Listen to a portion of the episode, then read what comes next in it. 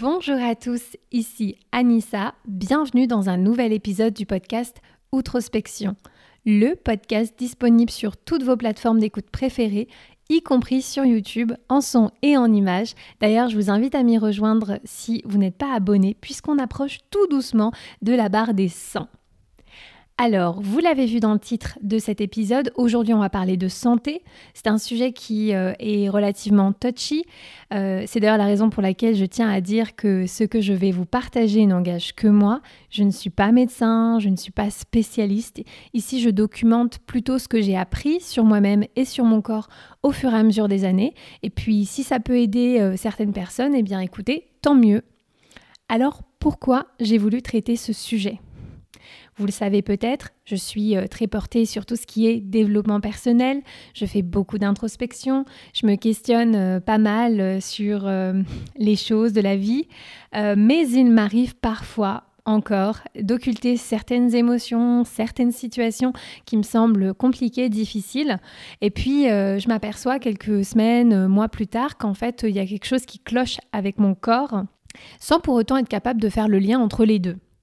Alors, pour entrer dans le vif du sujet, aujourd'hui on va parler des mots physiques. Et nos mots physiques peuvent être souvent engendrés par des causes directes ou des causes indirectes. Par cause directe, j'entends euh, que vous êtes capable d'établir la relation entre euh, la douleur et ce qui l'a occasionné. Par exemple, je fais une chute en roller, je me fais euh, super mal en tombant, j'ai mal au coccyx. Bon, bah là, il n'y a pas à chercher midi à 14h, c'est assez simple de comprendre pourquoi est-ce que j'ai mal. En revanche, il existe aussi des causes indirectes. Et là, c'est beaucoup plus difficile d'établir le lien entre les deux. Mais effectivement, des souffrances psychologiques, euh, émotionnelles peuvent être à l'origine de maux physiques. Donc on va parler de cette catégorie-là aujourd'hui.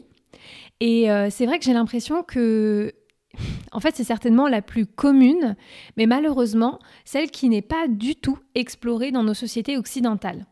Il n'y a qu'à regarder euh, la médecine occidentale alors évidemment, je ne critique pas les médecins et les spécialistes, euh, même si moi, à titre personnel, j'ai subi des expériences euh, traumatisantes et scandaleuses euh, ces dernières années chez des médecins, mais je reste convaincue qu'il y a de bons praticiens, de bons spécialistes, mais je ne, je ne remets pas en cause ça.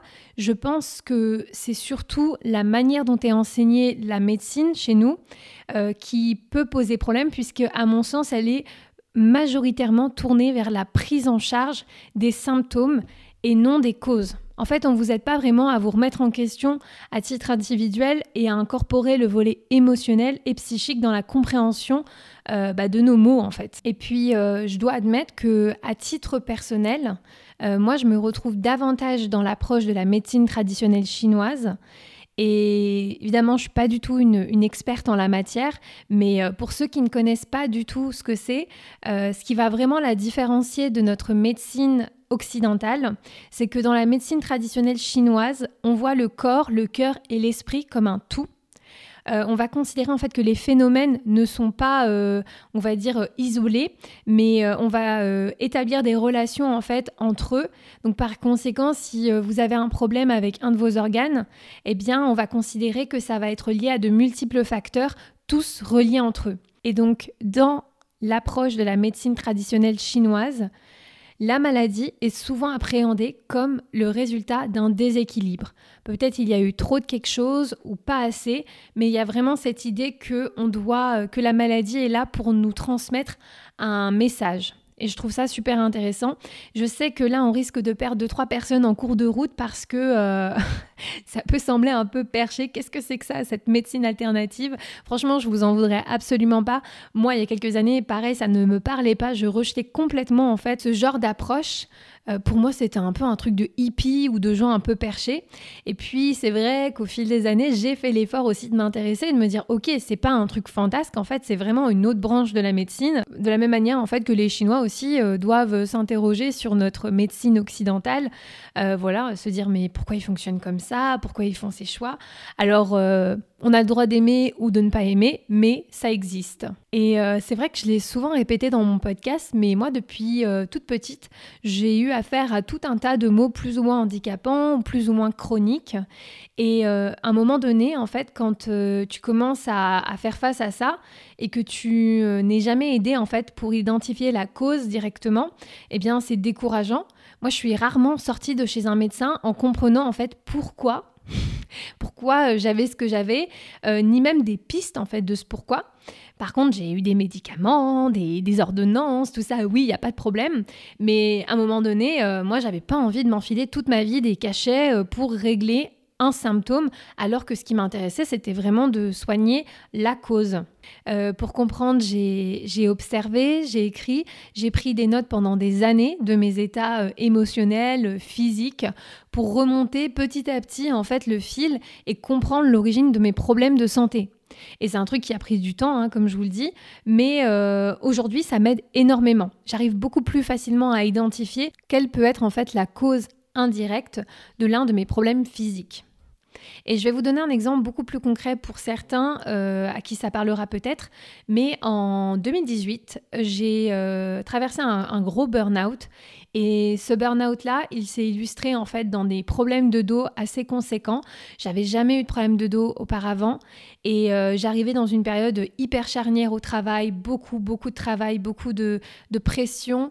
Euh, que je me mettais aussi hein, beaucoup et puis euh, et puis des gros projets à sortir et il y avait aussi un aspect financier qui était important et donc, euh, je me retrouve du jour au lendemain bloquée du dos avec des douleurs que je n'ai jamais ressenties, mais qui sont d'une violence euh, indescriptible.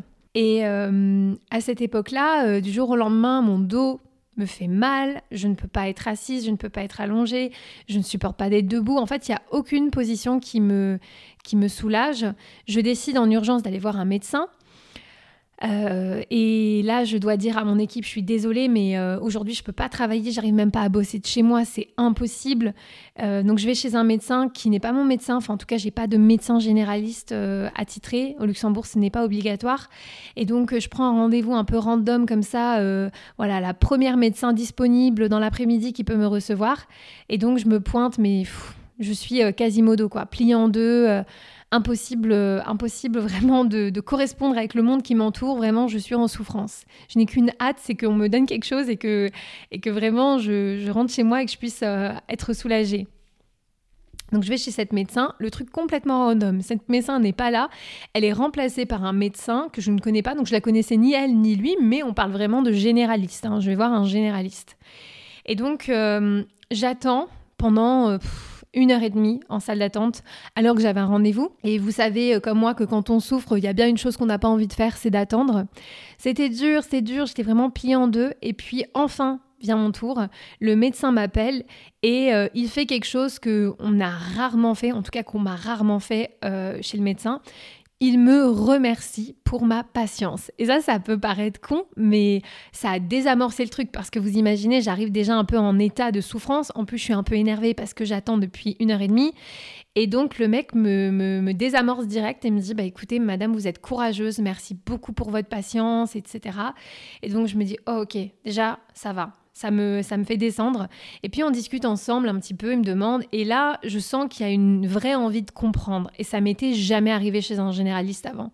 Il, me pose des questions, il rentre dans le détail, moi à un moment donné je m'effondre, je comprends même pas comment ça vient, je me mets à pleurer, enfin c'est un peu l'état de détresse quoi. Et lui me dit euh, de m'installer sur la table. Je me dis, il va m'ausculter en deux-deux, comme les médecins, quoi. Mais non, le mec me dit de m'allonger sur le ventre. Il vient avec des huiles essentielles et puis il commence à me masser le dos. Alors, euh, je sais comment ça peut paraître ou comment ça peut sonner parfois d'entendre ça. On se dit, oula, qu'est-ce qu'il te voulait? Il est bizarre, lui. Mais euh, son approche, elle avait, elle avait rien de bizarre. Et en plus, je dois admettre que sur le coup, je me suis même pas posé la question. J'avais tellement mal que sincèrement, n'importe quoi, même un truc un peu perché, je j'étais pas contre en fait. Et et donc, euh, il m'a posé là, comme ça, pendant 10 minutes, m'a laissé reprendre mes esprits. Il n'était pas là, hein, on n'était pas non plus euh, chez le masseur, vous voyez, mais ça a été juste un instant, le temps de passer le baume aux huiles essentielles et moi de redescendre parce que j'étais montée en pression et en fait de me dire, ah, ça fait du bien, ça fait du bien. Quand il est revenu, on a commencé à discuter un peu du diagnostic et lui m'a dit eh bien écoutez moi je suis euh, adepte en fait de la médecine chinoise et euh, je pense que ce dont vous avez le plus besoin c'est du repos et je vais vous traiter comme si vous étiez ma fille. Euh, je vais pas vous donner de médicaments. Je vais pas je vais pas commencer à vous balancer tout un tas de médocs. Par contre je vais vous donner des choses à base de plantes pour vous détendre pour simplement retrouver un peu votre votre calme plus d'apaisement et du repos. Et à la suite de ça j'ai été arrêté pendant plusieurs semaines. Et c'est uniquement pendant ce temps-là que j'ai commencé à comprendre qu'en fait, euh, eh bien, euh, tout ce que j'avais vécu sur les semaines précédentes avait un lien avec mon état actuel. En fait, je me suis pas euh, vue tomber malade. Même si je ne sais pas si on peut dire que j'étais malade, mais je me suis pas vue tomber malade parce qu'en fait, les jours passaient et je surmontais des épreuves au travail. Je terminais de plus en plus tard et j'étais au bureau très tôt le matin vers 7h30. Et en fait, je finissais, je, j'étais vraiment au four et au moulin et je, j'étais presque un peu exaltée. Je me disais, waouh, c'est dur, mais j'y, j'y arrive. Et le problème, c'est que j'avais très peu de sommeil, j'étais fatiguée, j'étais sur les nerfs et je me rendais pas compte en fait et je n'écoutais pas en fait les signes avant-coureurs jusqu'à ce que je sois vraiment euh, en chaos technique. Cette expérience, elle m'a beaucoup aidée parce qu'elle m'a permis aussi d'identifier des situations qui sont problématiques. Euh, je, pense aussi qu'on oublie de dire que euh, le stress, euh, c'est évidemment quelque chose qui peut arriver de temps en temps. Il y a des bons stress, mais par contre, un stress prolongé, c'est vraiment dangereux pour la santé. Je pense que j'étais toujours un peu stressée. Et vous savez, quand on est stressé, on sécrète ces hormones du stress qui, que sont, euh, que sont l'adrénaline et le cortisol. Et ces hormones-là peuvent être très utiles quand on est dans une situation d'urgence parce que c'est ce qui nous aide à réagir et à nous surpasser. En revanche, quand c'est quelque chose de quotidien, il ne faut pas oublier que ce sont des hormones qui sont très énergivores et qui viennent en fait à presque devenir le poison de notre corps et à complètement affaiblir notre système immunitaire. Et c'est ce qui fait que derrière, beaucoup de gens peuvent choper euh, d'autres maladies euh, et, atteindre des états d'épuisement euh, jamais atteints auparavant. Alors pourquoi je vous raconte ça? Eh bien parce que je pense que ces événements, ils sont là aussi pour nous alerter d'une part, euh, parce que si on sait les reconnaître et les écouter, on se donne aussi une occasion d'éviter les risques de récidive. Euh, moi, j'ai des personnes qui sont proches de moi à qui c'est arrivé et pour lesquelles j'avais pressenti que leur corps allait les lâcher. Donc, euh, c'est assez étrange parce que j'ai vu des gens à qui c'est arrivé après moi et je savais qu'ils couraient à la catastrophe. Et à cette époque-là, ces gens, ils me disaient Non, mais t'inquiète, je gère, c'est vite fait. Et puis, je les voyais finalement deux mois après développer mais des pathologies de l'espace. Euh, qui n'avaient pas de lien direct avec euh, la fatigue ou quoi, mais qui euh, venaient les mettre KO en fait pendant des mois. Et donc je pense que on a tendance peut-être parfois parce qu'on est capable d'accomplir de grandes choses et à tenir des rythmes incroyables, à se dire que ça doit être la norme ou que ça va devenir la norme, mais pas du tout. Et heureusement que nos corps sont là pour nous, pour nous alerter, parce que je pense qu'il vaut mieux pas attendre cet état d'urgence surtout pas. Il faut commencer à regarder et à décoder les premiers signes. Et d'ailleurs, euh, pour cela, que ce soit euh, tout un tas de, signes, il existe un, ouvrage qui s'appelle Le Grand Dictionnaire des malaises et des maladies de Jacques Martel. Alors moi, je ne l'ai pas encore lu, j'en ai entendu beaucoup parler, mais je vais certainement le commander par curiosité. Euh, un ouvrage dans lequel justement il prend le temps d'expliquer voilà quelle euh, telle chose, qu'est-ce que ça peut signifier. Alors évidemment, il ne faut pas prendre ça comme une parole d'évangile, mais parfois quand on est face à des symptômes un peu récurrents comme ça, un peu chroniques, ça peut être intéressant de voir à quoi ça peut être lié, ça peut nous donner des pistes. Donc, euh, toute la difficulté quand on a des causes indirectes à physiques, c'est que la plupart des gens vont avoir tendance à dire Bon, bah, si je peux pas l'expliquer, euh, bah, ça doit être dans ta tête, tu vois. C'est bon, t'inquiète, tranquille. Et moi, quand on me dit ça, je me dis Ok, c'est dans ma tête, super, merci pour l'information, mais qu'est-ce que je fais avec ça en fait? Comment moi, je vais utiliser cette information pour m'aider à ne plus ressentir ces symptômes? Il y a des tas de gens qui au quotidien subissent des problèmes euh, digestifs, des problèmes de peau, des maux de tête, des migraines, des maux d'eau, enfin j'en passe, il y a vraiment vraiment tout un tas de petites choses qui sont gênantes et avec lesquelles on apprend à vivre en se disant oui bah de toute façon ce qui ne nous tue pas nous rend plus fort. Enfin ça a quand même ses limites. Hein. Alors moi aujourd'hui je voulais vous partager cinq étapes par lesquelles je suis passée pour décrypter les signaux et les réactions du corps et m'aider à aller mieux. Peut-être que ça pourra vous aider. Euh, en tout cas aujourd'hui je tiens à dire que ça me permet soit de prévenir des états d'urgence ou soit de mieux euh, me guérir et euh, avoir les bons réflexes. Alors on commence tout de suite avec l'étape numéro 1 que moi j'ai nommée traiter l'urgence, parce qu'il faut qu'on se le dise, avant qu'une douleur devienne chronique, souvent elle est aiguë, c'est-à-dire qu'on ressent tout de suite immédiatement la gêne, et parfois on voit qu'au bout d'un jour, deux jours, ça commence à, rester, à tenir, et donc pour cette raison, je dirais allez voir un spécialiste, allez voir un médecin, euh, traiter l'urgence. Parce que quand on est face à une douleur, une gêne, eh bien, euh, la priorité simplement, c'est de se soulager. On n'a pas à vivre nécessairement avec des choses qui nous font mal. Euh, mais voilà, si on est dans un état d'urgence, il faut traiter l'urgence. Ça sert à rien de se dire, ah, je verrai. Il y a des tas de gens, des fois, vous leur parlez, ils ont, ils ont mal aux dents et ils attendent qu'ils soient en, en, comment dire, en état d'urgence, presque à avoir des hallucinations avant d'aller voir quelqu'un. Non, à un moment donné, il faut quand même traiter ces problèmes, que ce soit euh, un traitement euh, médicamenteux, que ce soit chirurgical, je pense qu'il faut pas rigoler là-dessus. Donc c'est vraiment pas moi qui vous dirai écoutez, non, non, attendez euh, des années. Non, traitez l'urgence. En revanche, je vous propose aussi l'étape 2, parce que souvent, quand on a traité l'urgence, on n'a pas souvent traité ou réglé le problème de fond. Par conséquent, dans l'étape 2, qui est une étape d'observation, euh, il est important de commencer à se questionner et à noter un certain nombre de choses qui nous permettent de mieux comprendre pourquoi on a de tels symptômes, de telles réactions à savoir voilà à quel moment ça s'est déclenché, à quel moment euh, ça apparaît, est-ce que c'est plutôt le matin, le soir, après telle ou telle activité, est-ce que c'est quelque chose qui s'intensifie au contact de certaines personnes, car oui, il y a des personnes qui littéralement peuvent nous générer des symptômes. Euh, moi, je sais que je suis très très très sensible, notamment à la catégorie euh, des vampires énergétiques. Voilà, tendance à, mon corps a tendance à se crisper en leur présence. notez aussi la récurrence de ces problèmes. Considérez que vous êtes le sujet de vos recherches euh, et de votre enquête. Et donc, par conséquent, posez-vous les questions et commencez à prendre des notes. Parce qu'on oublie très vite, en fait. Et le temps passe et on ne se souvient plus si c'était il y a six mois, si c'était il y a deux jours. Donc voilà, prenez le temps d'observer étape 2. Troisième étape, je dirais, c'est émettre des hypothèses. Euh, voilà, dans le cadre de votre recherche, ça peut être aussi intéressant de vous dire, ok, maintenant que j'ai observé la récurrence, euh, euh, les différents symptômes que je peux ressentir, le degré d'intensité, tout ça, tout ça, je vais essayer de comprendre à quoi ça peut être lié. Les raisons peuvent être multiples, mais ça peut être intéressant de creuser, voilà, dans différents environnements. Est-ce que c'est le travail? Est-ce que c'est, je sais pas moi, un manque de relations sociales? Est-ce que c'est la relation que j'ai avec mon partenaire? Que c'est quelque chose lié à mes choix de vie. Voilà, ça peut être intéressant parce que comme je le dis, ça reste des causes indirectes, donc il faut vraiment brasser large. Quatrième étape, qui elle peut être facultative, mais je la mets aussi ici parce que parfois on a du mal à mettre le doigt sur ces fameuses hypothèses, être capable de déceler quel pourrait être le problème.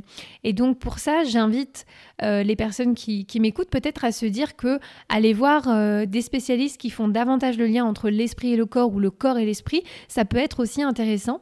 Par exemple, dans le cadre de la thérapie, forcément, on va aller chercher, on va creuser et on va peut-être davantage faire des liens sur des choses qui étaient enfouies, des blessures non guéries. Euh, et pour la partie physique, j'étais tombée euh, notamment sur un TED Talk d'un ostéopathe qui euh, parlait du fait qu'il avait des patients qui venaient le voir pour une vertèbre bloquée et que lui, très souvent, il arrivait à, leur poser des questions, à donner des raisons possibles à cette vertèbre. Typiquement, ah là, il y a eu un conflit, quelque chose, et les gens étaient épatés en se disant, mais waouh, vous êtes, vous, vous êtes médium, vous avez une boule de cristal. Et lui disait, non, en fait, moi, j'utilise le corps comme une grille de lecture et on est capable en fait d'identifier euh, à quoi telle ou telle vertèbre est liée. Euh, donc je trouve ça fantastique et euh, évidemment il n'y a pas d'obligation, mais ça peut être intéressant quand on est à court de solutions et d'idées d'aller aussi chercher dans d'autres branches. Quatrième étape, ça va être l'expérimentation. Parce qu'évidemment, si on veut que les choses changent, si on veut que les choses s'améliorent, on va avoir besoin de mettre en place un certain nombre de choses et de voir quel est leur impact dans notre vie et sur notre santé. Voilà, si je commence à ajouter ça ou à retirer certaines choses de mon quotidien, est-ce que ça a un impact sur mes symptômes? Et enfin, la dernière étape, euh, qui est aussi très importante, euh, ça va être d'être patient. Parce que si vous êtes en phase d'expérimentation, euh, peut-être que vous n'allez pas avoir des résultats immédiats, peut-être que ce sera toujours pas évident de déceler l'impact ou les raisons qui sont responsables en fait de vos maux physiques. Et c'est là où il faut vraiment être indulgent et bienveillant vis à -vis de son corps parce que c'est dans ces périodes où on se rend compte que non, le corps n'est pas un ennemi. Euh, on a tendance des fois à dire ouais, pourquoi mon corps il me lâche, ça fait chier, machin. Mais le corps, en fait, c'est un allié. Il est là pour nous, pour nous transmettre des messages. Lui, il n'a pas de langage.